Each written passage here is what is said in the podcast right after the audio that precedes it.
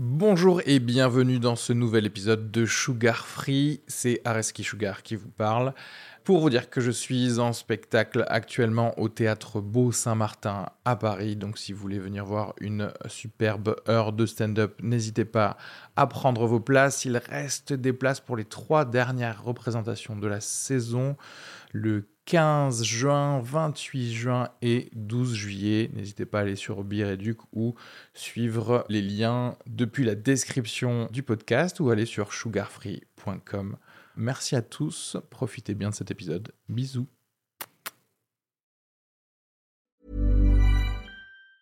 Planning for your next trip? Elevate your travel style with Quince. Quince has all the jet setting essentials you'll want for your next getaway, like European linen premium luggage options, buttery soft Italian leather bags, and so much more. And it's all priced at 50 to 80% less than similar brands. Plus, Quince only works with factories that use safe and ethical manufacturing practices. Pack your bags with high-quality essentials you'll be wearing for vacations to come with Quince. Go to quince.com slash trip for free shipping and 365-day returns.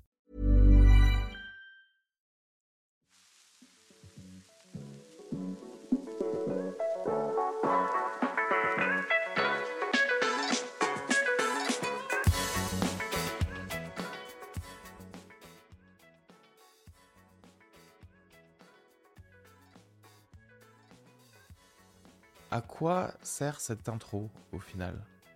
Je me demande, parce que vous représentez l'invité alors que tout est déjà noté dans la description. Est-ce que j'ai vraiment besoin d'un public d'analphabètes? Hein, J'ai déjà un bébé, donc ça suffit. Bon, bah, je vais le faire. Hein. C'est Kevin Sagné que je reçois dans cet épisode. Euh, avocat, spécialiste en droit de la propriété intellectuelle et droit des médias. Je vous aviez peut-être pu déjà l'écouter dans un autre épisode avec euh, Quentin Dem, un épisode qui était centré sur le spectacle Le procès TikTok, qui a eu lieu il y a quelques mois déjà. Et, euh, justement, en parlant de TikTok, on avait déjà abordé la question de la propriété intellectuelle, puisque voilà, TikTok, la Chine, euh, copyright, etc., etc. Et je pense que c'est un sujet qui m'intéresse pas mal, parce que c'est vrai que c'est un, peu un carrefour entre tout ce qui est culture, euh, politique et propriété. Donc c'est, c'est, on commence sur des trucs un peu triviaux, un peu sur, euh, enfin triviaux, sur plutôt comment ça se passe en pratique, euh, voilà, quand on, quand on est créateur ou quand on est consommateur. Et, et on se rend compte qu'il y a une, ça résonne pas mal d'un point de vue même philosophique de comment on conçoit sa société. C'est-à-dire qu'en fait, quelle place on donne à l'accès à la culture versus quelle place on donne à la propriété privée, etc. Et on parle aussi des questionnements qui se font en ce moment même dans le droit de la propriété intellectuelle, puisqu'on parle d'intelligence euh, artificielle, de tout ce qui est euh, streaming et euh, internet, des nouveaux supports. Donc voilà, où est-ce que, où est-ce que va la propriété intellectuelle. Donc, donc voilà. N'hésitez pas à suivre Kevin sur tous les euh, réseaux sociaux. Les liens sont cliquables dans la description puisque lui aussi euh, fait de l'éloquence, donc c'est un créateur de contenu euh, également. N'hésitez pas à me suivre sur Instagram si c'est pas déjà fait. Et puis vraiment, n'oubliez pas sur Apple Podcast, mettez 5 étoiles et un commentaire, même court. Parce que 5 étoiles, ça suffit pas, mais juste un petit commentaire. Tous ceux qui ont des iPhones, merci de le faire. Allez, bisous.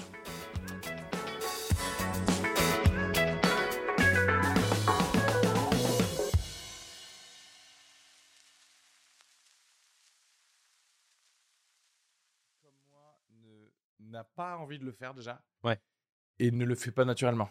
Euh, tu vois, ce truc Mmh. de ah, je vais partager ma vie privée. euh. Puis t'es pas le seul décideur en plus. euh, Déjà, ouais. Parce que c'est vrai que peut y avoir des. Aussi parce que naturellement, ça ne m'intéresse pas. C'est-à-dire qu'en fait, euh, la vie privée des autres ne m'intéresse pas euh, Ouais. foncièrement. En fait, c'est-à-dire que je préfère avoir euh, leurs idées. Ouais. Alors peut-être qu'effectivement, leur vie privée va euh, faire que tiens, ah oui, euh, probablement que tu as eu cette idée parce que Oui. euh, il se passe ça dans ta vie. Mais enfin, de base, quelqu'un qui me dit euh, oui, bah, j'adore Laurent Merlin ou j'en sais rien, ou je fais ça, je m'en fous un peu. T'es content pour lui à la limite. Oui, oui. C'est Ça, ça. c'est bien. Je suis plus Castro. Disons qu'en plus, ça me ramène à la condition humaine, tu sais, de ah, on a de l'empathie que si tu nous dis que tu es un humain. Ah oui. Et donc, moi, si, si Ouais. tu agis comme ça, j'ai même pas envie de t'avoir dans ma commu. tu vois. Ouais, non, mais c'est clair. C'est clair. Mais c'est le truc un peu idéalisé euh, de. On se base que sur ce qu'on voit, En plus. alors qu'en réalité, on est tous pareils. Enfin, je veux dire, Ouais, c'est-à-dire que faut pour, arrêter avec ça. pour moi, c'est la base. Se Ouais. dire, on est tous pareils, Voilà. c'est la base. Oui. Ensuite, on voit ce qui se passe. Ouais. Et puis surtout, ça ça te dire, on est tous pareils. Ouais.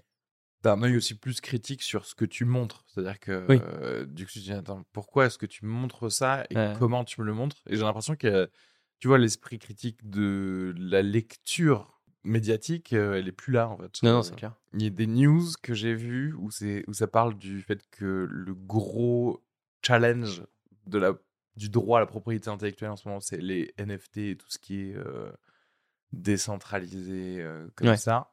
Mm. Et, mais qui juste. Alors, je sais pas, tu, tu, tu vas me dire, est-ce que c'est pas juste le fait qu'on découvre une sorte de nouveau euh, euh, domaine où on peut publier du contenu Exactement. et au final, c'est toujours le Far West au, début et, et très vite ça se consolide ou... En fait, euh, la réalité, c'est que le, le droit, c'est enfin, ça pourrait être quelque chose de millénaire, mais euh, c'est une construction euh, qui a des fondations qui, qui datent de maintenant plusieurs siècles.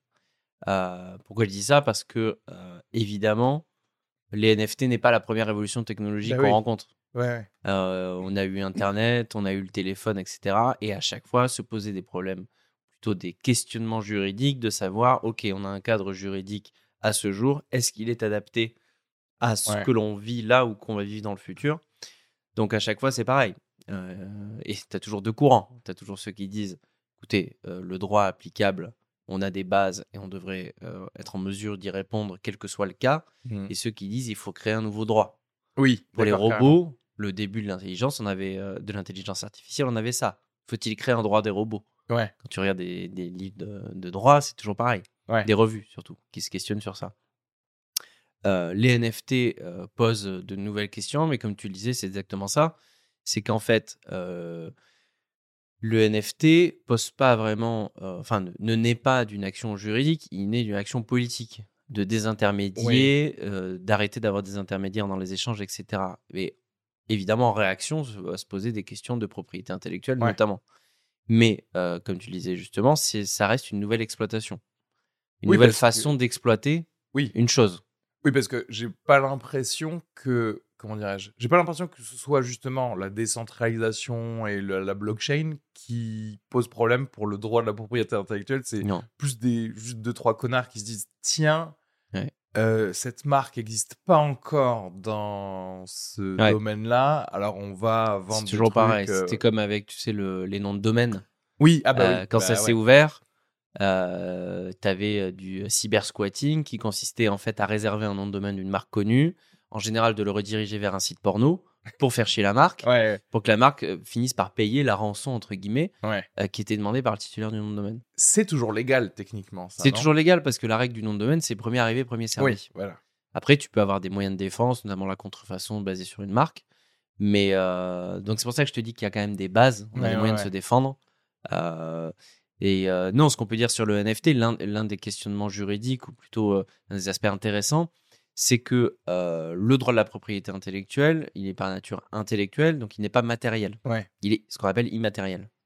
Tu vois, par exemple, tu vas écrire un film, Mhm. euh, tu vas l'écrire sur du papier ou sur un ordi, mais ce qui va être protégé, c'est pas ton papier ou ton ordi, ouais c'est les c'est idées les derrière c'est- alors c'est pas le- l'idée c'est plutôt la concrétisation de ton idée ah euh, parce que les idées elles, elles sont ce qu'on appelle de libre parcours c'est-à-dire qu'elles ne peuvent pas être appropriées par quelqu'un ok Euh, si je te dis j'ai l'idée d'un jeu où on pose des questions et les gens gagnent des voitures ouais. tu vas me dire ah, c'est le principe de tous les jeux. D'accord. Beaucoup de jeux bon, des années 90 C'est 2000 trop fou. Mais à quel moment une idée devient commence à devenir une concrétisation? C'est-à-dire que cette émission n'est pas préparée mais c'est exactement la question qu'il faudrait poser pour avoir une réponse. Euh, on a des critères. Alors ça dépend de quel droit on parle. Si on parle du droit d'auteur qui est un droit qui intéresse principalement l'écriture de scénario par exemple ouais. Euh, il faut qu'elle soit ce qu'on appelle originale. C'est le critère légal. Oui. Alors, L'originalité, c'est une notion euh, complexe dans le sens où elle est construite par la jurisprudence, c'est-à-dire les décisions de justice rendues à date. on a une loi, pour retenir une seule date, qui fonde le droit d'auteur en France. C'est une loi de 1957. Et en fait, l'originalité, euh, ce n'est pas la nouveauté, par exemple. Ok. Euh, c'est en fait le fait que ton œuvre de l'esprit, donc le résultat de ta création, doit porter l'empreinte de la personnalité de l'auteur. Oh, waouh. Ça, c'est l'expression Ok. qu'on retrouve en jurisprudence, euh, qui en fait permet de faire le lien entre l'auteur et cette œuvre de l'esprit qu'il a créée. D'accord. Et à partir de là, donc on est sur ce qu'on appelle une fiction juridique. Tu vas pas comme une marque à l'INPI pour dire voilà, moi j'ai Oui. ma marque à Reski, je veux la déposer pour faire des t-shirts. Ouais. euh, merci de me donner le certificat.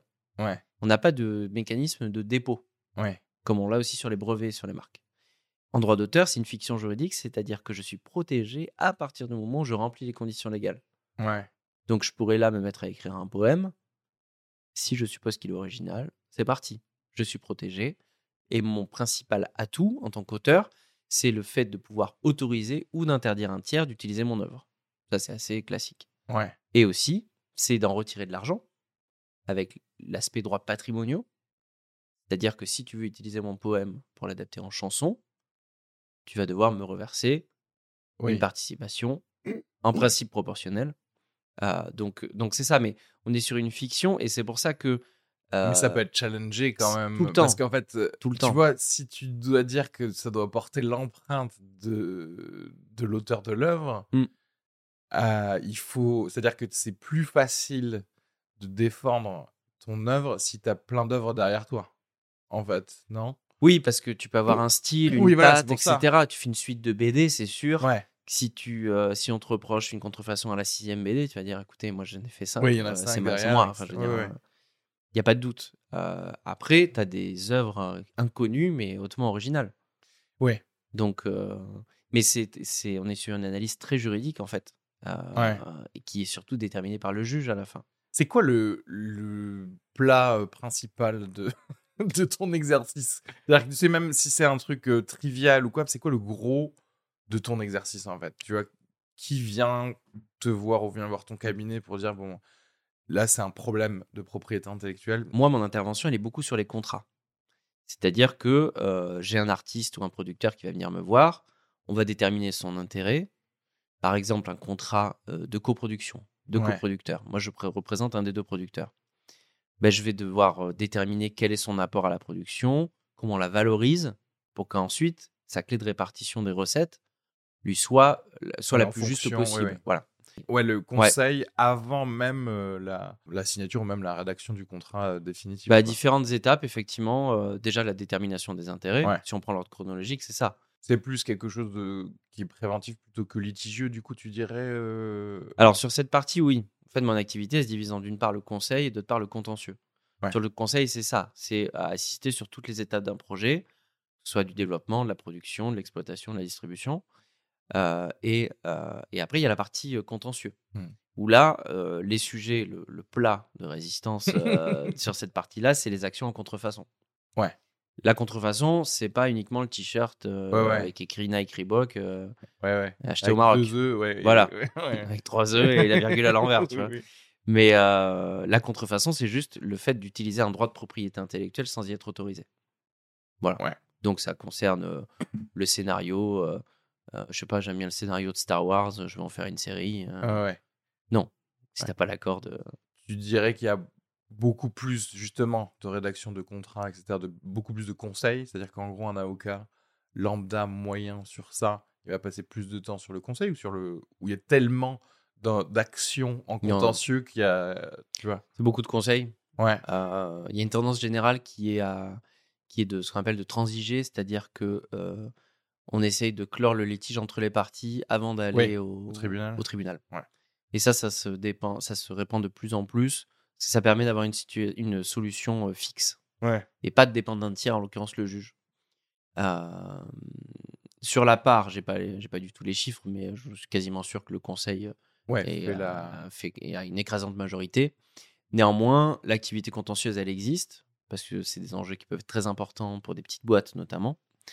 Et euh, la chance qu'on a euh, à Paris et dans certains tribunaux français, parce qu'il y a une liste en fait fixée, Ah. c'est qu'on a des magistrats spécialisés Ah. dans cette matière. Oui, donc, eux ne traitent que des dossiers en droit de la propriété intellectuelle. ouais, donc, euh, donc, en fait- ils ont la jurisprudence dans Voilà, la tête. euh, Ils savent, clairement. euh, ouais. À Paris, par exemple, ils sont, Oui, bah, euh, forcément. ils sont, enfin c'est, Bah, voilà, c'est des professionnels. euh, Voilà. Centre économique et tout, ici. Donc voilà, ouais. si vous voulez, la justice est rendue publiquement. Donc c'est la troisième chambre du tribunal judiciaire de Paris, et on peut aller voir les affaires de contrefaçon, de. De musique, etc. Comment on gère quelque chose qui devient international en fait euh, au niveau de la propriété intellectuelle? Parce que là, j'ai vu, euh, je sais pas si tu as vu ça, une news de Poutine qui a déclaré que à, à partir de là, euh, ces, ces dernières semaines, je crois, euh, le piratage était autorisé en Russie concernant toute propriété intellectuelle venant de des pays de l'Union européenne et de quelques autres pays qui Ouais. considéraient comme inamicaux. C'est-à-dire que dans toute la Russie, tout ce que tu as créé, euh, que ce soit des Ouais. logiciels, que ce soit des, des trucs, bon ben le président a dit euh, c'est fair game quoi. Allez-y. Ouais. Alors, il, euh, j'ai pas vu, mais la, la réflexion logique elle est de se, de se rappeler qu'en fait le, le monde est divisé en territoires souverains Ouais. auquel est attaché un ordre juridique pour chacun. Sur la contrefaçon, quand tu lances une action en contrefaçon, tu te poses la question de la territorialité. Ouais. Euh, et de savoir si tu demandes une réparation pour ce territoire-là ou pour un ensemble de territoires. Euh, pour ce cas-là, de, de ce que je comprends, et ça a l'air assez clair, il va décider de ne pas poursuivre euh, les actes de contrefaçon Ouais. sur le territoire russe. Par contre, tu pourrais être inquiété par une autre juridiction. Euh, mais tu as, vraiment ces questions de territorialité parce que déjà avec Internet, on est sur des diffusions massives. Oui, mais c'est oui, Donc pour euh, ça. si tu as une contrefaçon de musique, Il y a cette espèce de truc de. On a une territorialité euh, Ouais. physique, mais, mais dès qu'on rentre dans l'immatériel, c'est ter- c'est terminé Ouais. maintenant. Tu Ouais. peux plus stopper. et c'est aussi chose. sur les contrats, tu sais, quand tu... euh, dans un contrat, tu es censé déterminer le territoire pour lequel tu donnes Oui. des droits. Oui, oui, bien sûr. Euh, et en fait, parfois, c'est quasiment euh, impossible. Enfin, c'est Ouais. compliqué. Parce que imagine, euh, je te cède les droits pour, pour cet échange-là pour l'Europe. Oui. Et me dire, OK, mais demain, ça peut très bien être diffusé aux États-Unis pour je ne sais quelle raison. Oui, oui. Et il y aurait une contrefaçon, parce que moi, j'avais donné mon droit que pour ça, tu vois? Ouais. Donc, c'est compliqué. Et, c'est- et on constate surtout un étalement des droits qui sont concédés euh, vers le monde entier de plus en plus. Oui. Ben ouais, là on le voit pas mal. par- Enfin, là c'est mon expérience, mais j'imagine chacun aura le sien en fonction de ce qu'il regarde. Tu sais, euh, le Saturday Night Live par exemple. Tu Ouais. vois, les droits de diffusion ils sont Mm. pas vendus, ils sont plus vendus, je crois, en France ou quelque chose comme ça. Du coup, si toi tu vas sur YouTube et que tu essayes de voir certains trucs, Ouais. quand c'est les SNL officiels, c'est bloqué dans, Bah oui. en France. Et du coup, mais c'est marrant parce que par contre, sur Twitter, tu peux regarder la vidéo d'un gars ou du SNL parce que là, sur ce réseau social-là, il n'y a pas de restriction euh, Ouais. en fonction des pays. Euh, mais si c'est quelqu'un d'autre qui le fait, bah, ils ont peut-être pas non plus euh, l'envie d'aller poursuivre chaque YouTuber qui, qui va mettre un, un extrait de, de quelque chose, etc. etc. Et pour toi, bon, toi tu parles effectivement de... C'est en train de se faire une- cette internationalisation. Tu penses que ça va... C'est quoi? C'est dans 10 ans, tout le monde arrête de faire semblant de... Mais là, tu as deux choses dans ce que tu dis. Tu as d'abord le géoblocking. Ouais. Effectivement, c'est un moyen technique de venir limiter euh, la territorialité et l'effet euh, de d'étalement que j'évoquais tout à l'heure, qui est, qui est basé sur l'adresse IP en fait. Ouais. Donc c'est pour ça que les questions de VPN, etc. Oui, bien sûr. Et ils sont vendus comme ça d'ailleurs. Euh, quand tu adhères à un VPN, on te Oui, dit pas c'est pour États-unis, non, c'est pour accéder à HBO. Oui, oui, au pour- catalogue voilà, de au Netflix, catalogue de... Exactement. Ce qui est ouf parce que c'est c'est marrant parce que c'est c'est dit directement et il y a ce côté de bah, c'est pas ill- illégal en fait. C'est-à-dire que je sais pas comment ou Alors- alors comment ils font de la pub si c'est illégal comment ça se fait qu'ils font ils fassent de la pub sur un truc illégal quoi? Bon, déjà, il y a plein de, il y a plein de boîtes de la tech comme ça qui, qui, qui utilisent ces arguments parce qu'elles s'exposent à un préjudice assez, euh, assez léger. OK, d'accord. Euh, Ouais, c'est c'est toujours genre, pareil, euh, on est qui- toujours dans l'analyse de risque. D'accord. Si Euh, j'ai 5000 euros d'amende dans l'année et que je, je, je fais 3 millions de bénéfices, je m'en fous quoi. Puis il y en a même qui le, ce qu'on appelle qui le provisionnent. Oui, oui. C'est-à-dire qu'elles prévoient qu'elles vont avoir une action Ouais. Mais c'est c'est c'est toujours pareil, tu joues avec le risque en fait. Ouais. Euh, tu peux avoir un cabinet d'avocats qui te dit c'est risqué, mais tu peux te dire bah c'est pas si risqué, donc j'y vais. Ouais. Et ça peut payer, enfin parfois ça vaut le coup. Ouais. Donc euh, donc oui, tu as le géoblocking euh, qui est qui est en fait une mesure technique. Là on n'est plus dans le juridique, mais en même temps Ouais, ça, ouais. ça sert le juridique Oui. parce qu'on respecte la diffusion. Et l'autre point que tu t'évoquais, c'est le c'est le partage, hein, le repartage. Ouais. Et sur ce repartage, le contrôle il est très compliqué Bah ouais. Parce que toi-même tu filmes ton ta télé avec ton téléphone, Ouais. euh, bon ben c'est bon. Et sur Twitter, effectivement, les extraits du SNL et tout que tu peux trouver, c'est une initiative personnelle euh, d'un d'un spectateur euh, qui fait ça. Ouais. Mais c'est une contrefaçon parce que il reproduit une image dont il n'a pas les droits et il la représente, c'est-à-dire il la diffuse. Ouais. Donc juridiquement, c'est c'est une contrefaçon, mais ils vont pas aller chercher tout le monde. Oui, bien C'est sûr. comme tout le sujet qu'on avait. Alors, il existe encore sur le piratage en ligne. Ouais. Est-ce qu'il faut attaquer les plateformes qui te permettent de le faire ou, Ou les, gens FAI, qui téléchargent? Ou les gens, oui, oui. oui. Les FAI étant un intermédiaire. Ouais. Le FAI, dans la loi, il a une obligation de coopération. C'est-à-dire qu'en principe, tu, Ils tu fais délivrer une ordonnance, des- voilà. ouais, il va te donner plutôt le nom correspondant à l'adresse IP. Ouais. Euh, mais tu as eu des actions. Alors, la contrefaçon, ce qui est intéressant, c'est qu'elle peut être poursuivie au civil, c'est-à-dire dans le but d'obtenir des dommages à intérêts ou une, euh, une interdiction d'exploitation, ou au pénal, où là peut se greffer du civil avec des demandes de dommages à intérêts, Ouais. mais surtout, tu peux encourir des peines de prison. On a quelques jurisprudences où, alors on en a beaucoup, où les, euh, les sites te permettant de télécharger sont condamnés à des dommages à intérêts. Mais ce qu'il y a pu y avoir, c'est que certains, alors c'est assez léger, mais c'est pareil, c'est un peu pour montrer l'exemple, où tu as des personnes comme toi et moi qui auraient pu télécharger, mais qui se retrouvent avec des peines de prison, avec sursis, Ouais, des choses comme ça, parce Ouais, qu'ils ont revendu après, etc. Tu sais, à l'époque des Divix. Oui, oui. Voilà, non, mais clairement. C'était des trucs de masse. Moi, je connaissais des gens, tu rentrais chez eux, ils ouvraient un placard, il y avait des milliards de Divix. Et en fait, euh, la contrefaçon, d'une manière générale, c'est quand même une arme euh, qu'il faut avoir à l'esprit. Oui, Surtout parce- sur les petits créateurs, entre guillemets, parce que tu peux vite te faire avoir. Quoi. Mais quand t'as dit que c'était pénal, ça m'a rechoqué parce que j'en ai oublié le fait que oui, c'est du vol.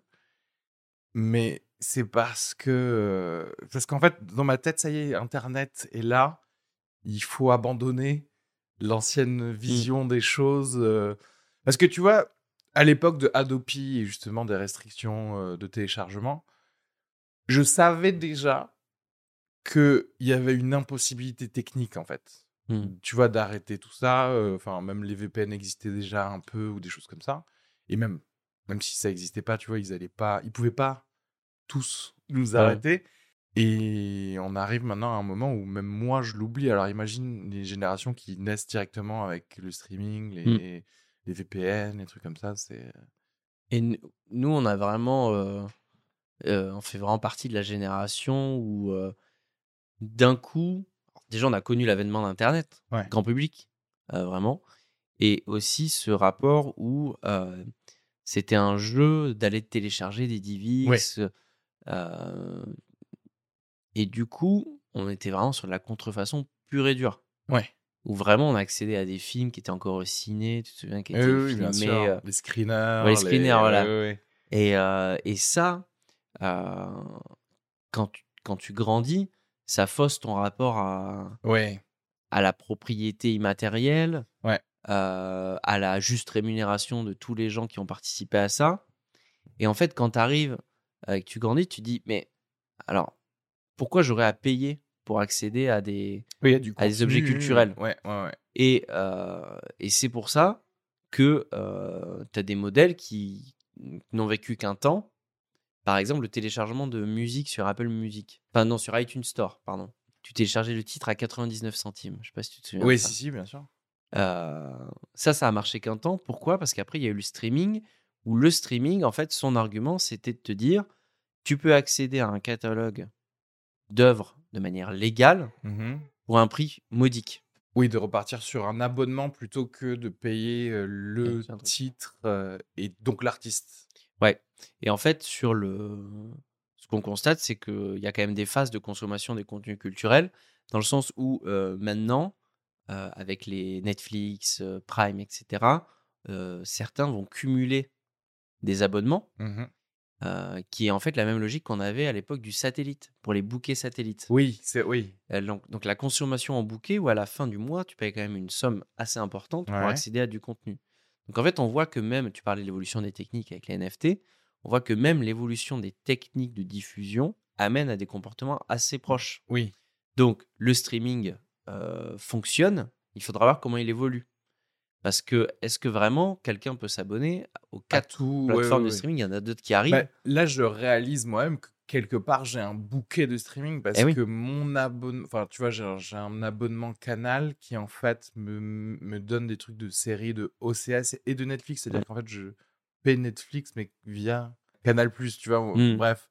Et même d'ailleurs Disney. Oui, oui, je suis abonné à tout. C'est parce que je fais passer tout ça en frais. bien sûr. Bien sûr, bien sûr. Mais ça ça pourrait se finir comment? C'est-à-dire qu'en fait. euh, Euh, la promesse du streaming, c'était de d'enlever du piratage en donnant l'accès à un grand nombre pour un prix modique. Mais prix modique, tu doutes bien que c'est encore moins d'argent peut-être pour les créateurs. Oui, bien sûr. Ah, donc c'est c'est toujours pareil. ouais. j'étais un pirate pendant très longtemps et je peux clairement aujourd'hui quand même défendre quelque part le piratage, enfin spécialement quand on parle de la jeunesse, avoir eu accès à toute cette culture gratuitement m'a enseigné en fait comment apprécier la culture, c'est-à-dire que j'ai dépensé de l'argent que je n'aurais jamais dépensé si je n'avais pas eu accès gratuitement à, ça. Tu vois, le nombre de séries que j'ai regardées, euh, auxquelles d'ailleurs on pourrait dire, oui, il n'y avait pas eu la diffusion en Mm. France encore ou des choses comme ça, et après j'ai les coffrets Blu-ray derrière moi. Mm. Tu te dis, bah oui, bah, en final, moi j'ai dépensé de l'argent pour ces créateurs, euh, alors que j'aurais, je serais passé totalement à côté sans, euh, sans le piratage. Mm. Et je suis d'accord pour dire que effectivement, le streaming a fait que bah, je, j'ai arrêté de pirater. Dans le sens où, en fait, euh, oui, il y a un truc. écoute, à un moment, quand ça commence à devenir beaucoup plus facile de juste avoir un truc qui, pour 10 Mm. euros par mois, au final, tu as tout ce que tu regardes de toute façon, tout est déjà sous-titré, le son, est- tout est en Ouais. HD, etc. Tu fais, ok, bon, finalement, tout est parfait. Mais ce que tu dis là, c'est hyper intéressant. Euh, et si on doit le traduire un peu juridiquement, parce qu'on parle un peu de ça, on a un conflit entre deux euh, libertés, droits fondamentaux. Ouais. Euh, le premier, l'accès à la culture. Ouais. Et le deuxième, le droit de propriété. Ouais. En l'occurrence, le droit de propriété des personnes qui ont créé ces œuvres. Ouais. Et comment, j'ai pas la réponse, mais comment tu concilies ces deux-là? En l'occurrence, en l'état du droit, c'est le droit de propriété Mhm. qui, qui prévaut. Euh, parce que ton argument de dire euh, oui, non, mais j'ai fait ça, Ouais. monsieur le juge, j'ai fait ça parce que je voulais avoir une bonne culture, Ouais. pas évident. Clairement, je me le disais pas à ce moment-là. Mais, mais, je vois très bien l'argument. Et il y a des gens, alors je connais pas exactement leur, leur philosophie, mais l'idée quand même, elle est de, ça serait de mettre fin à la propriété intellectuelle. Oui. Euh, alors, le libre, le logiciel libre, etc., en fait un Mm. peu partie, sous certains aspects, mais il y en a qui sont vraiment des anarchistes du droit de propriété intellectuelle, ou même du droit de propriété matérielle, qui est de dire, voilà, euh, j'ai créé un scénario, tout le monde devrait pouvoir l'adapter, en faire un film, une série, Ouais. des casquettes, j'en sais rien. Bah, y a, j'ai reçu d'ailleurs dans ce podcast, euh, n'hésitez pas à aller euh, retrouver cet épisode, euh, David Revoy, qui est un créateur de, de BD, qui crée ses BD, je crois, euh, sous la licence Creative Commons. Ou, voilà, du coup, en fait, tout le monde peut reprendre ses personnages et refaire d'autres histoires, etc., etc. Et lui, bon, après, lui, il est dans, une logique, effectivement, générale de pas de propriété intellectuelle, mais d'être dans une logique de don. C'est-à-dire qu'effectivement, lui, il est sur Patreon et il est payé par bah, les gens qui aiment ce qu'il fait. Il utilise des logiciels gratuits également, tout ce qui est open source, etc. etc. Donc là, c'est vrai que on rentre dans un monde où où il y a que ça et que c'est possible de, de faire ça qui est un peu, je dois l'avouer, peut-être. euh, Est-ce que c'est pas, euh, tu sais, l'origine même de, euh, tu sais, de l'artiste Tu sais, voilà, je viens Mm. vous faire, vous faire un petit spectacle et à votre bon cœur. Ouais, c'est vrai que déjà, ça, on le voit de plus en plus, cette notion de partage, Ah ouais, etc. ça- oui, oui, ça se développe augmente, de plus ouais. en plus. Euh, après, la question qu'on se pose toujours, c'est comment euh, cette personne vit. Ouais. Parce qu'en fait, le- l'intérêt de la propriété intellectuelle, notamment, c'est de pouvoir être le seul à percevoir les recettes de ce que tu fais. Ouais. Euh, je pense à une vidéo euh, d'un youtubeur qui s'appelle Seb, euh, qui a, dont le lien s'affiche ici. Je rêvais de faire ça. Je, sais pas- je sais pas si- je Merci. Et, et en fait, cette, dans cette vidéo, il présente le portrait d'un mec qui a composé énormément de musique libre, Ok. musique libre de droit. Donc ça peut être des, euh, des petits saxos, etc., un truc comme ça. Et le mec, en fait, euh, a toujours eu la volonté de le donner gratuitement. Mhm. Et euh, du coup, je me disais, mais comment il a réussi à gagner sa vie? Et en fait, tout ça, c'est-à-dire, si on distingue, on va dire, pas l'homme de l'artiste, mais l'artiste de ses œuvres, ses œuvres, effectivement, ne généraient pas d'argent, mais lui avait acquis une compétence qu'il pouvait monétiser. Oui. Donc après, il est intervenu en tant que réalisateur, en tant que compositeur, euh, tu vois, sur une prestation Oui, sur des, matérielle. sur Voilà. des gigs payés, quoi. Tu veux Voilà. dire, oui, je vous engage euh, je vous- pour un jingle. euh, Voilà. oui, oui. Et c'est ça qui est euh, assez, assez fascinant sur un modèle alternatif complètement. Oui, parce qu'en fait, oui, après, là, là, dans ce que tu décris, il y a ce côté où ma production royalty free sert mon marketing. Par Exactement. contre. Mais c'est marrant comme ça, tu rentres vraiment dans une logique quasiment philosophique de ta société, quoi. Où est-ce que tu places la limite de l'accès à la culture? Où est-ce que tu Ouais. places le... la propriété? Clairement. Dans le stand-up, tu le vois aussi. Ouais. Cette, euh, ce développement de, de stand-uppers qui mettent leur captation sur YouTube directement. Euh, alors, soit c'est parce qu'ils n'ont pas pu la vendre à un diffuseur, Mhm. euh, mais néanmoins, ce qu'on voit beaucoup, c'est que ça peut être mis en ligne alors même que c'est en tournée. Ouais. Et en fait, tu as ce qu'on appelle, sur tous les contenus culturels, une chaîne de valeur. Euh, C'est-à-dire, selon la fenêtre d'exploitation que tu utilises, tu vas chercher à en tirer différents revenus. Euh, sur le parcours d'un stand-upper, on le connaît, c'est euh, la billetterie, de son, si on fait basique, hein, la billetterie de son spectacle, la captation à l'époque vidéo, les DVD de Franck Dubosc, etc. Ouais, c'est ouais, des choses ouais. qui marchaient énormément. Et après, la télé. Ouais. La diffusion en gratuit diffusion, à ouais, TF1, sur euh, TF1, ouais. samedi soir, euh, soirée Franck Dubosc, euh, je sais pas quoi. Et euh, en fait, tu peux avoir des chaînes de valeur qui sont chamboulées. C'est-à-dire que euh, je pense que Haroun a fait ça, mais Haroun en plus a eu sa propre plateforme euh, Ouais, avec Pasquinade, Ouais. euh, où il me semble, mais c'est quand même intéressant si c'est pas le cas, c'est que il jouait, il faisait une captation, elle sortait sur Pasquinade, qui est déjà une façon de faire différente parce Ouais. que il est son propre diffuseur. Oui. Et après, je crois qu'il a même produit d'autres gens. Oui. Mais je vais, je vais sauter un peu les étapes parce que oui, je suis d'accord pour ce que tu, ce que tu viens de dire, ces trois phases, on va dire, d'une création. Là, pour un stand-upper, mais la réalité, c'est que même pour un film au cinéma, il y a l'exploitation au cinéma, puis le DVD, c'est mort maintenant le DVD. Et en fait, tu vois comment ça, ça a changé la production de films également. Parce qu'il y avait pas mal de films qui pouvaient fonctionner moyennement euh, au ciné, mais qui gagnaient pas mal de thunes en DVD. Ça n'est plus le cas. Et du coup, il y a des producteurs qui, ne sont, qui sont plus chauds, en fait, à produire certaines choses qui ne vont pas directement avoir un succès euh, au cinéma. C'est probablement pour ça qu'on a l'impression d'avoir mille fois plus de blockbusters ou je sais pas quoi euh, au ciné. Justement, est-ce que c'est pas un échec de, du secteur de la production en fait Parce que tu vois, regarde, pour, pour reprendre le- l'exemple du stand-upper, avant, le fait d'avoir justement un DVD de Franck Dubosc ou quelque chose comme ça te permettait d'avoir énormément d'argent pour euh, l'auteur, mais aussi pour, euh, pour la prod. Maintenant que ça n'existe pas, maintenant que les, les productions veulent pas injecter non plus beaucoup d'argent chez les, dans les stand-uppers ou veulent pas payer énormément d'argent pour diffuser leur euh, special, ben, les, les stand-uppers se disent ben, c'est quoi? Je vais le faire moi-même en fait, parce que la technique aujourd'hui me permet de tout faire moi-même, de, de faire un même un prêt qui va être très très minime ou même je vais appeler des potes parce qu'ils ont des bonnes caméras. Et ça, ça me suffit en fait pour créer ma captation.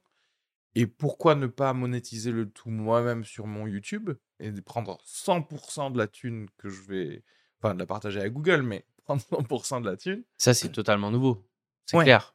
C'est totalement nouveau et euh, on en a déjà parlé plusieurs fois. C'est vrai que maintenant, les, la notion de producteur, surtout dans l'humour, elle est, elle est moins prégnante qu'avant. Ouais. Avant, euh, quand tu étais signé, euh, c'était quelque chose. Ouais, ça veut dire quelque chose. Euh, mais je pense quand même que ça se maintient, euh, la chaîne de valeur classique, sur les, sur les, sur les stars Ouais. l'humour. Mais même si elles aussi s'organisent. Euh, elles font leur propre équipe. euh, effectivement. Est-ce que quelque part les stars c'est même plus comment dirais-je c'est même plus vraiment le secteur de l'humour c'est juste en, en soi des entreprises elles-mêmes quoi? Mm. Tu vois c'est est-ce qu'on peut les intéresser? Tu vois Florence Foresti elle fait quelque chose c'est comme si tu me disais euh, Microsoft fait un truc quoi. C'est-à-dire que tu sais qu'elle va tirer de l'argent quoi qu'il arrive parce qu'elle a déjà formulé sa son following euh, et sa communauté etc. qui est quasiment la France. Euh, alors que quelqu'un qui commence à arriver et qui se crée lui-même euh, un potentiel économique, il peut se sortir de ce circuit qui est considéré comme classique parce que la réalité c'est ok si je me mets dans une prod ou même un diffuseur parce que là je- j'entends beaucoup de stand-uppers américains qui disent ouais, en fait il y a tellement de stand-up sur Netflix c'est plus intéressant pour moi d'être noyé dans d'autres et vous payez pas non plus de ouf. Donc, autant que je le sorte sur YouTube, tu vois. Pourtant, c'est des gens, euh, je sais pas, des Sam des trucs comme ça qui sont connus et qui a des petits millions de vues. euh, donc, euh, donc, tu dis, c'est quoi que vous m'offrez en fait? Qu'est-ce, Quelle est le, la plus-value pour moi d'être subordonné à un diffuseur ou quelque chose comme ça? Il faudrait donner plus d'argent encore aux, aux auteurs pour les intéresser. Et je pense que c'est possible, mais ce sera clairement au détriment de la data des gens. Tu vois ce que je veux dire? Dans le sens où Oui. c'est ce Ah bah genre oui. de plateforme de streaming, c'est que clairement, c'est que tu, tu monétises beaucoup de, de données, de, de tes... euh, Bah, c'est sûr que c'est c'est des traitements de données importants. Après, c'est pas euh, leur objectif suprême. C'est plutôt leur outil. Euh, les analytics qu'ils ont, euh, euh, si tu as regardé 3 minutes, le début, la fin, etc. Les écritures changent aussi vis-à-vis de ça. Mais, Mais tu euh, penses pas que justement, il... Parce que, ok, peut- admettons peut-être que Netflix ne revend pas les données à d'autres trucs, mais je sais que pour euh, enfin, Facebook ou des choses comme ça, la masse d'argent qu'ils font, c'est plutôt sur les données qui, qui revendent. mais C'est presque, ouais. est-ce que je veux bien vendre toute ma vie privée pour avoir accès à de la culture pas chère, mais qu'en même temps, vous, vous puissiez payer un auteur euh, comme il faut? Ouais, ouais, je, je, je, je vois l'idée. Euh, quand même, euh, le, le producteur, c'est quelqu'un qui a l'expérience.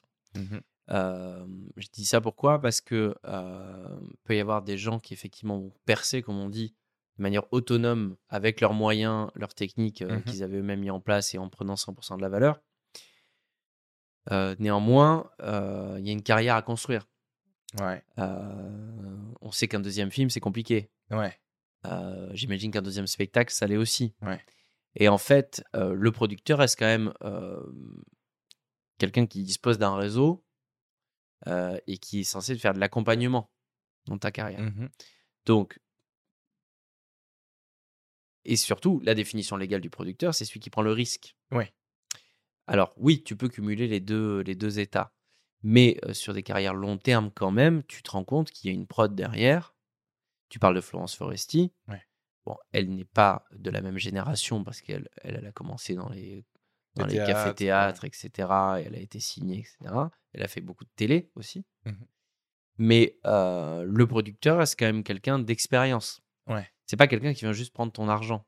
Ah, mais moi, je vais te dire, hein, je suis pour les producteurs et pour une. euh, que cette caste dans le showbiz reste, il faut qu'il y ait des personnes qui connaissent cet art techniquement et artistiquement et qui ait un point de vue. Et d'ailleurs, plusieurs producteurs auront des points de vue différents. Et ça, en gros, des curateurs un petit peu de, de, ce que va être l'art aussi. Je dis ça parce que je suis un peu contre la démocratie dans l'art, la démocratie totale dans l'art, en fait. Qui est ce qu'on risque d'avoir, ce qu'on a de plus en plus par justement juste des carrières qui ne sont formées que par un truc sur les réseaux sociaux. Même si, encore une fois, l'algorithme lui-même dans certains réseaux sociaux fait un, fait un tri lui-même. Mais ça peut-être sonner comme le jeune réac que je suis. Mais tu sais, il y a ce genre de truc où, où tu vois quelque chose sur justement TikTok, où tu vois où ça peut être drôle, mais que c'est pas drôle. Et ça n'est pas bien fait non plus. Et il y a quand même beaucoup de vues ou de, likes. Et ces gens-là vont pouvoir après accéder à certains, euh, un certain niveau de notoriété et même, tu vois, euh, arriver peut-être devant sur une scène ou, autre chose. Si on ne dit pas ça, c'est bien fait, il y aura plus rien qui sera bien fait parce qu'on n'aura même plus la culture ou la connaissance de savoir qu'est-ce qui a été correctement fait. Alors, et je parle pas d'un niveau de subjectivité quand je dis ça, c'est vraiment genre juste techniquement, il y a des deux, trois trucs où tu pourrais dire non, là, ton montage, il est nul, tu vois, par exemple.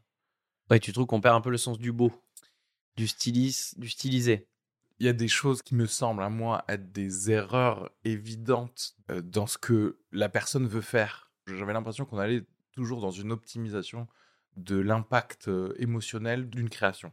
Et que là, avec la démocratisation de la création, il y a des poches qui en fait sont de plus en plus grandes de personnes qui en fait peuvent donner beaucoup de valeur à quelque chose où la personne n'a pas bossé en fait, n'a pas travaillé son, son, truc. Mmh. Moi j'ai juste peur d'avoir au final beaucoup de gens qui redécouvrent un film des années 60 et qui se disent waouh, wow, c'est trop bien fait. Et moi je serais presque en train de dire bah en fait c'est pas si bien fait que ça, on s'est vachement amélioré depuis, c'est juste que tu t'es trop habitué à voir vraiment beaucoup de merde en fait, tu vois. Ce qui complique un peu tout ça, c'est le support qu'on utilise. Et ça, ça évolue aussi. Euh, maintenant, les vidéos, on, les regarde sur notre téléphone. Ouais. Et, euh, et, je pense que dans la logique de beaucoup, c'est de se dire, bah, mon contenu, il n'y a pas besoin d'être très beau parce qu'il va être regardé euh, sur un téléphone. Ouais.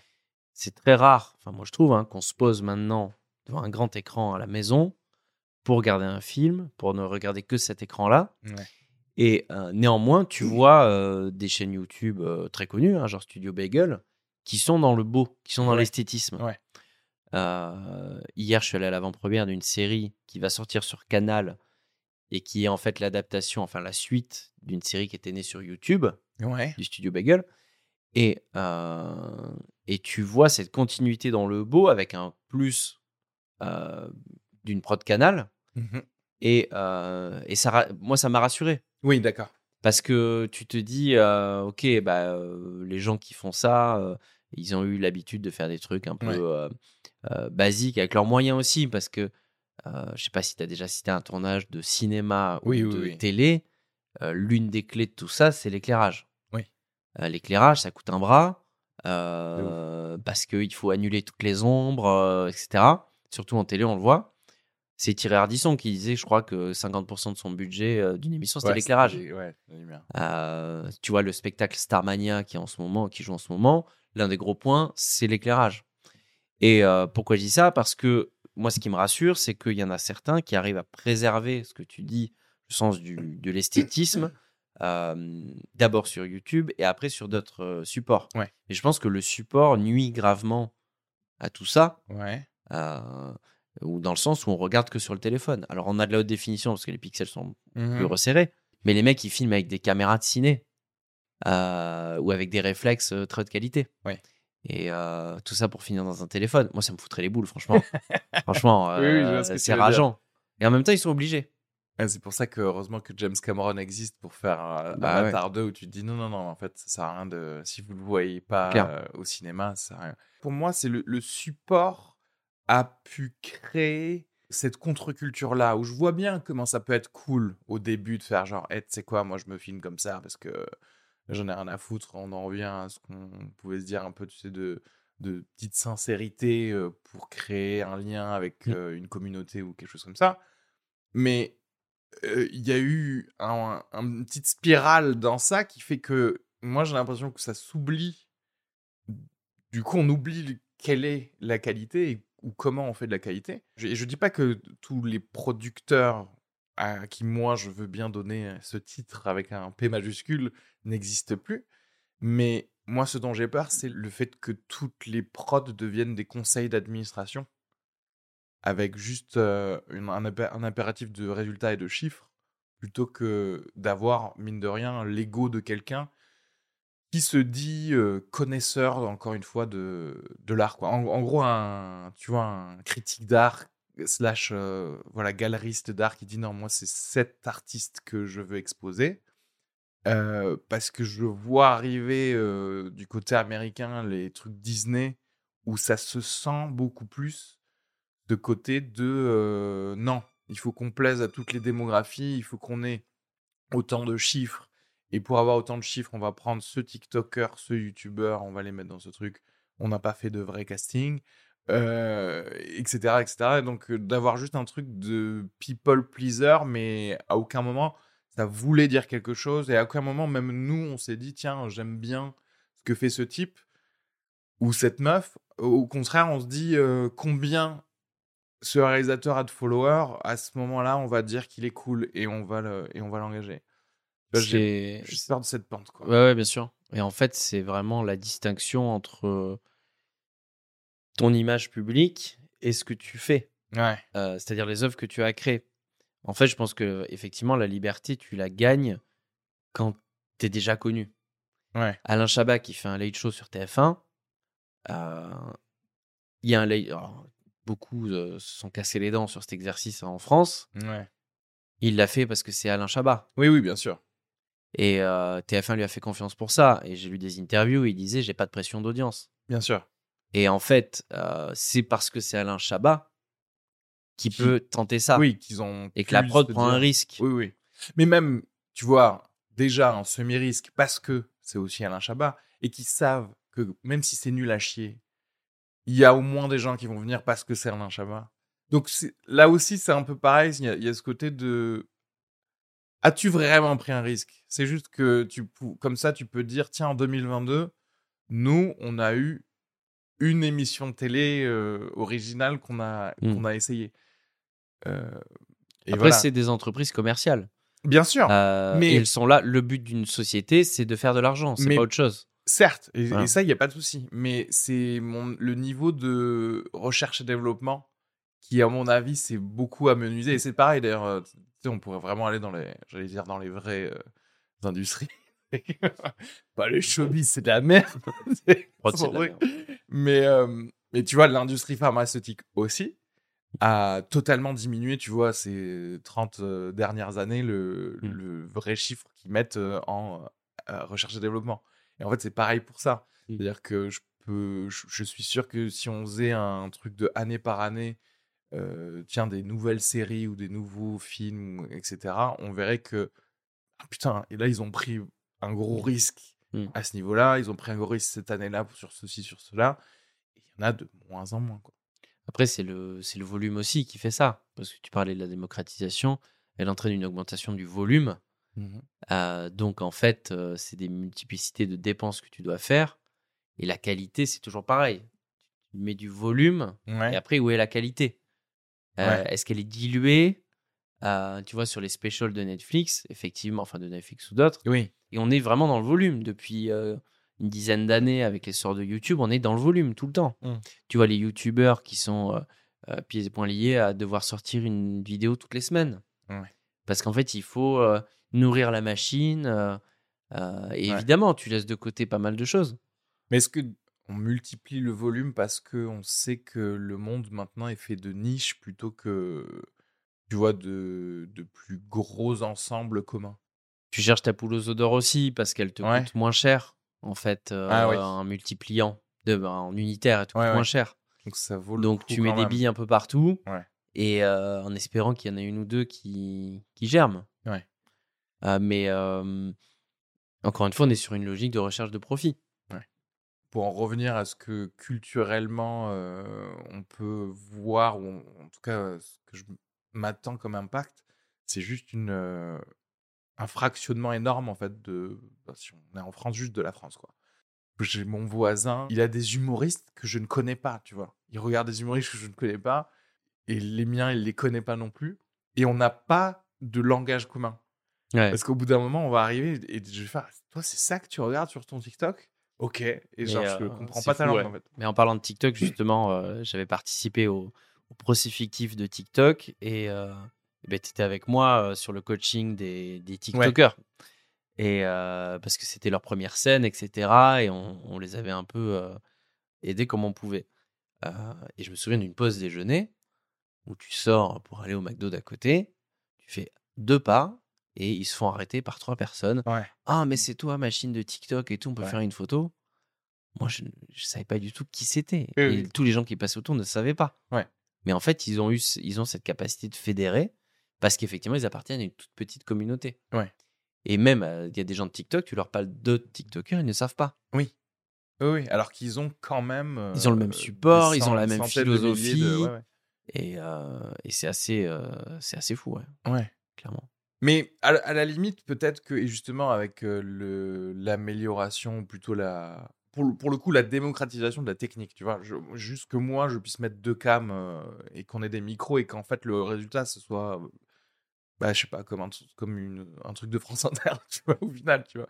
Mais, eh ben, ça, pour moi, c'est le salut de, de la production de, de l'art, encore une fois, parce que je me dis, il y, y a un gars et une meuf qui vont faire un, un film euh, pour vraiment pas cher et qui va être vraiment euh, ouf. Et c'est déjà arrivé, il y a, il y, a, il y a ce film euh, que je vous recommande à tous qui s'appelle Monsters, que je crois que c'est Gareth Edwards, il avait fait à 50 000 dollars, quoi.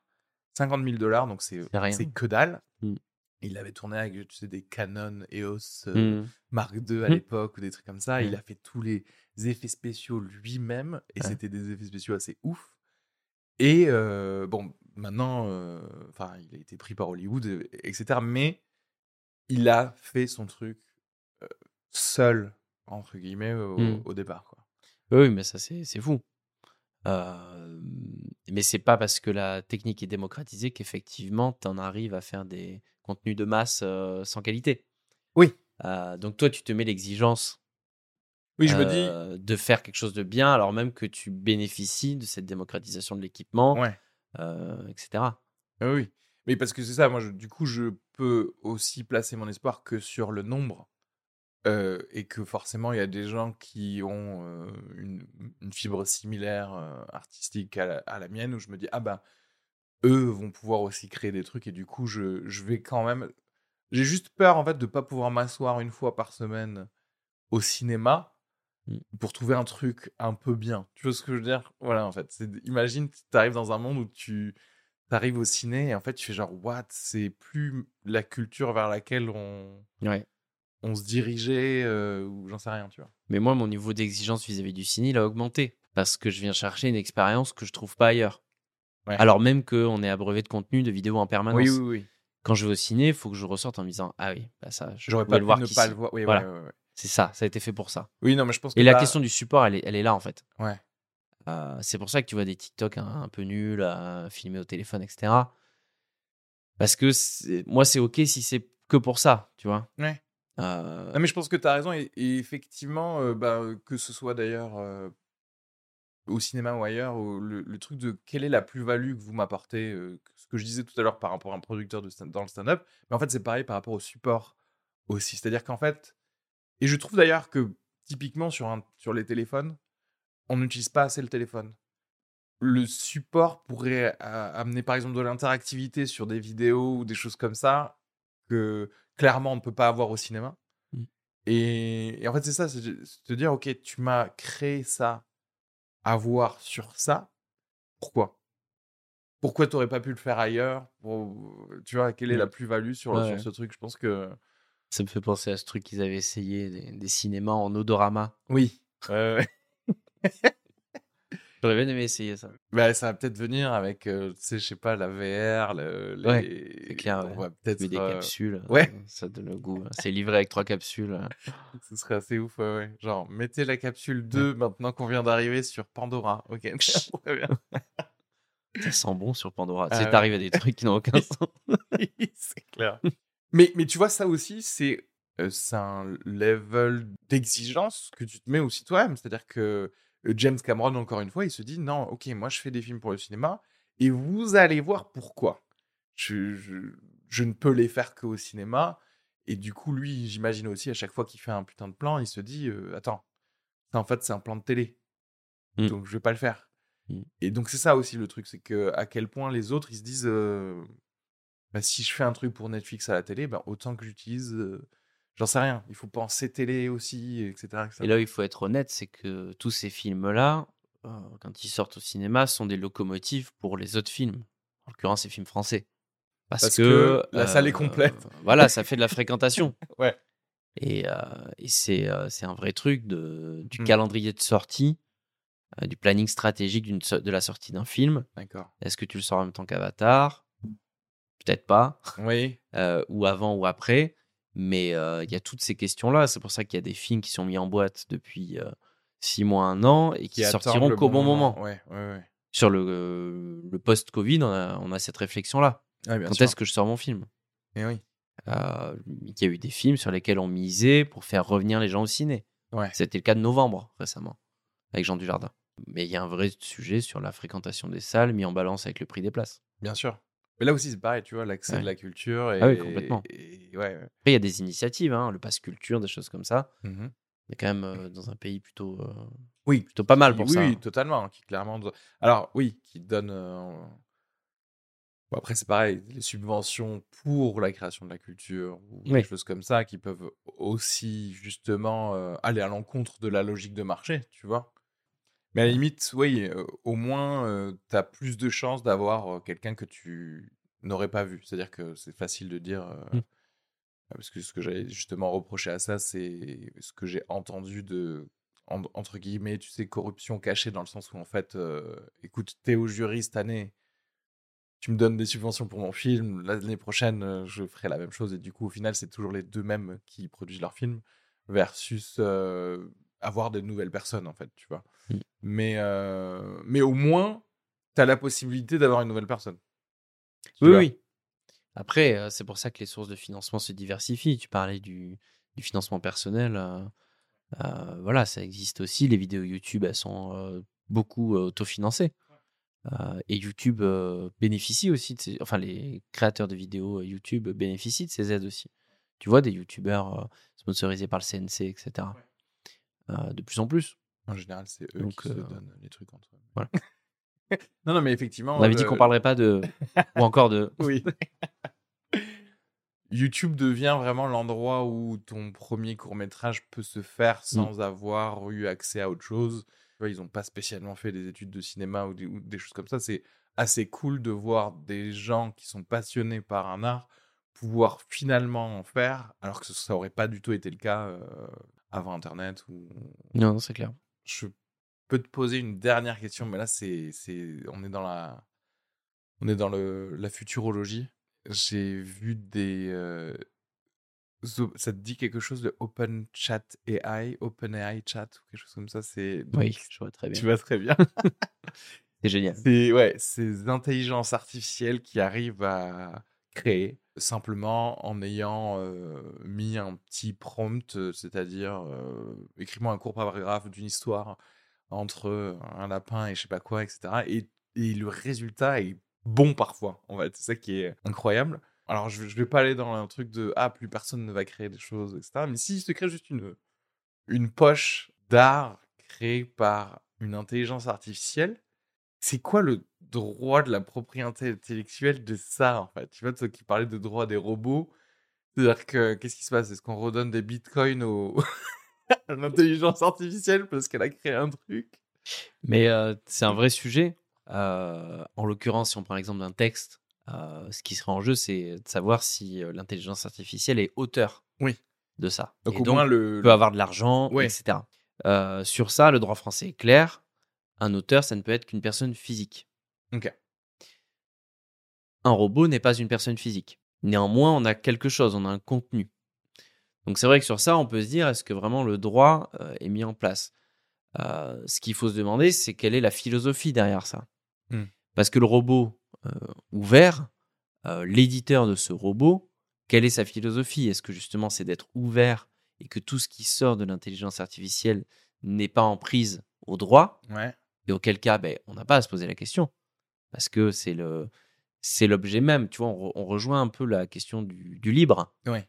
Euh, où là, on a des gens qui ouvrent les vannes euh, pour Ouais. voir ça. Après, la logique, ça serait oui. euh, si finalement c'est l'idée du siècle qui sort de cette intelligence artificielle, à qui elle appartient?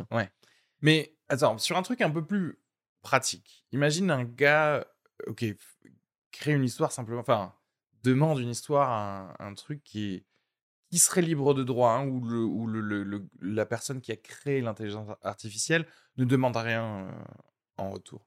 Cette, euh, j'en sais rien, cette histoire a, a du succès, ok Mais si cette personne est totalement honnête et si on lui demande est-ce que c'est vous qui l'avez écrite et le gars il dit non, est-ce que ça empêche quelqu'un d'autre du coup de prendre l'histoire et d'en faire aussi autre chose? Tu vois ce que je veux dire? Bah, Le premier sujet, moi, que je me poserais si j'avais un cas comme ça, déjà, c'est pas un cas réglé par la jurisprudence, donc on est sur la prospective Ouais. euh, juridique euh, totale. Ouais.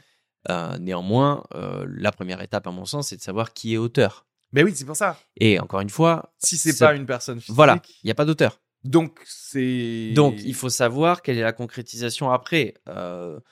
Ça peut être, ouais, ça peut être très complexe. Ouais, parce que c'est-à-dire que moi je me dis ok, je, je publie une nouvelle, ok, avec Mhm. ce truc que je- que j'ai fait. Mais si tu me poses la question, genre qui est auteur, qui- qu'est-ce qu'on met en, en auteur? Je dis, En fait, c'est pas vraiment moi quoi. C'est pas moi. Après, tu peux euh, revendiquer le fait que ce soit toi. Bien sûr, non mais et je pense que la Ah. plupart des gens vont, vont faire ça. Mais justement, si moi je dis ce n'est pas moi qui ai écrit ça, voilà, ce n'est pas une personne physique, ça voudrait dire qu'en France, quelqu'un pourrait me piquer entre guillemets la nouvelle et en faire un film sans me reverser rien du tout parce que c'est pas moi qui l'ai écrite. Après, il faut faire attention parce que l'intelligence artificielle elle se base sur des données existantes. Et en fait, ces données existantes, elles peuvent, enfin, il y a de fortes chances qu'elles correspondent à des œuvres de l'esprit déjà protégées.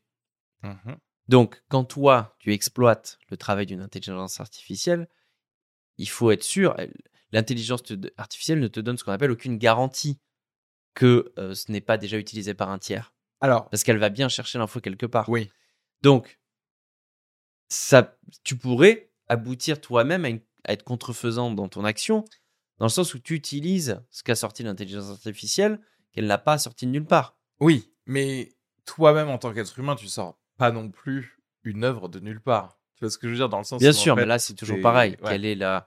Euh, Il y, a- il y a un moyen de défense en contrefaçon qu'on utilise beaucoup, c'est l'inspiration commune.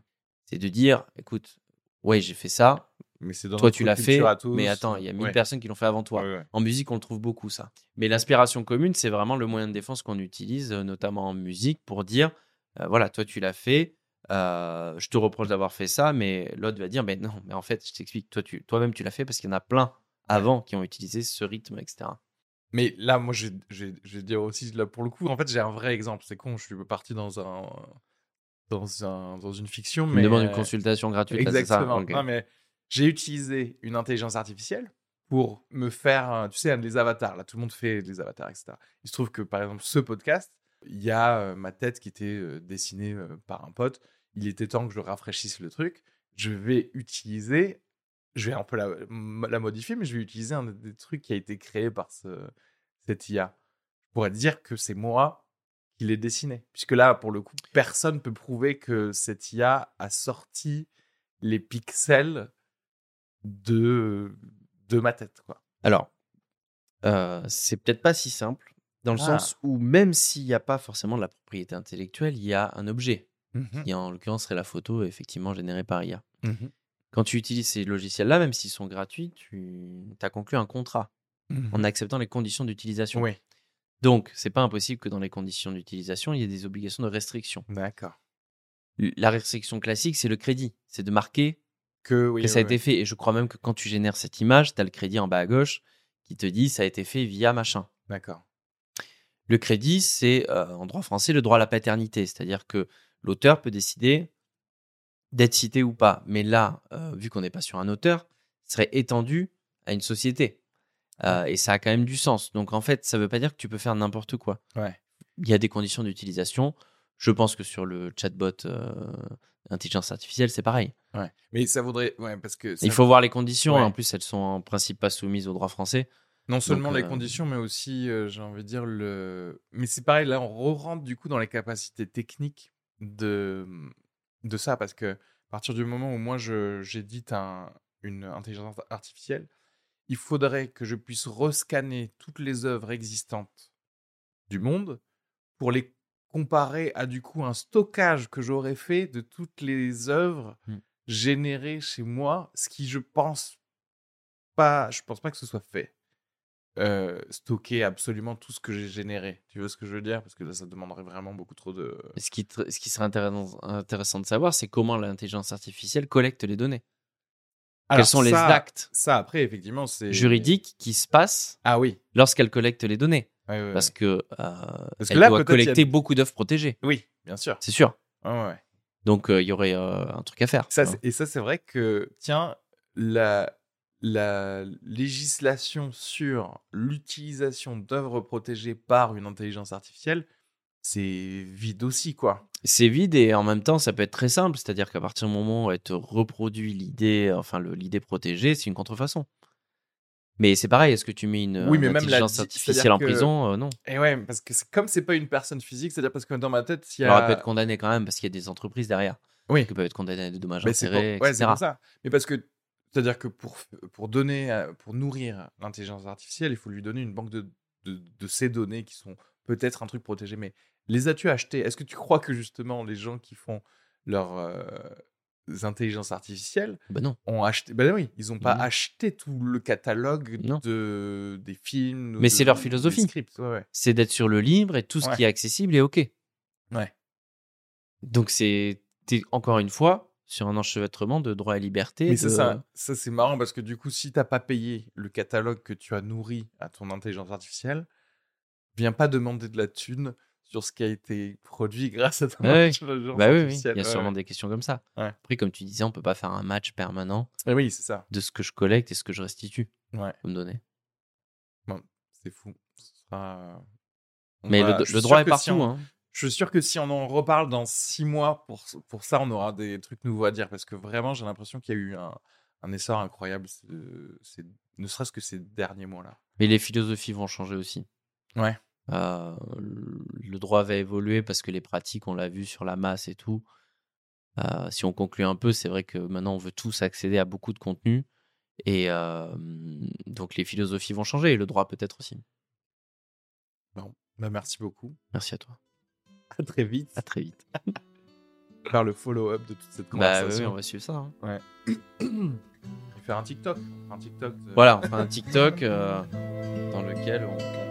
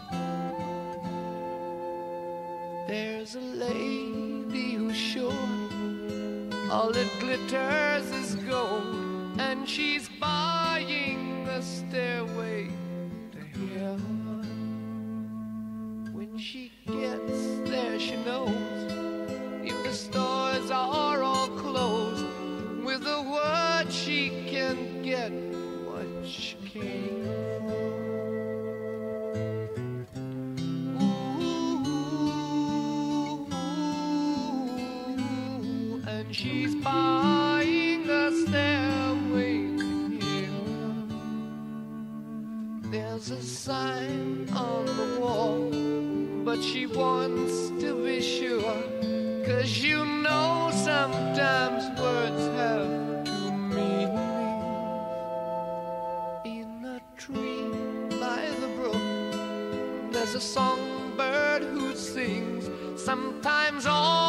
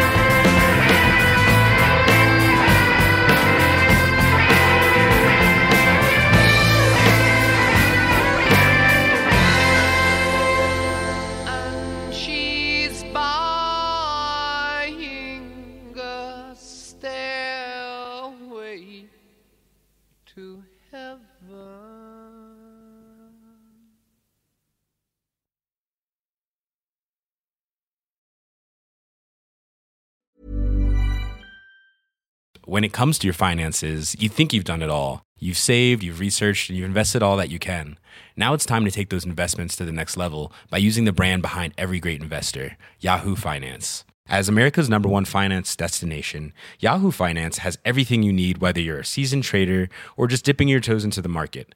Join the millions of investors who trust Yahoo Finance to guide them on their financial journey. For comprehensive financial news and analysis, visit yahoofinance.com, the number one financial destination, yahoofinance.com.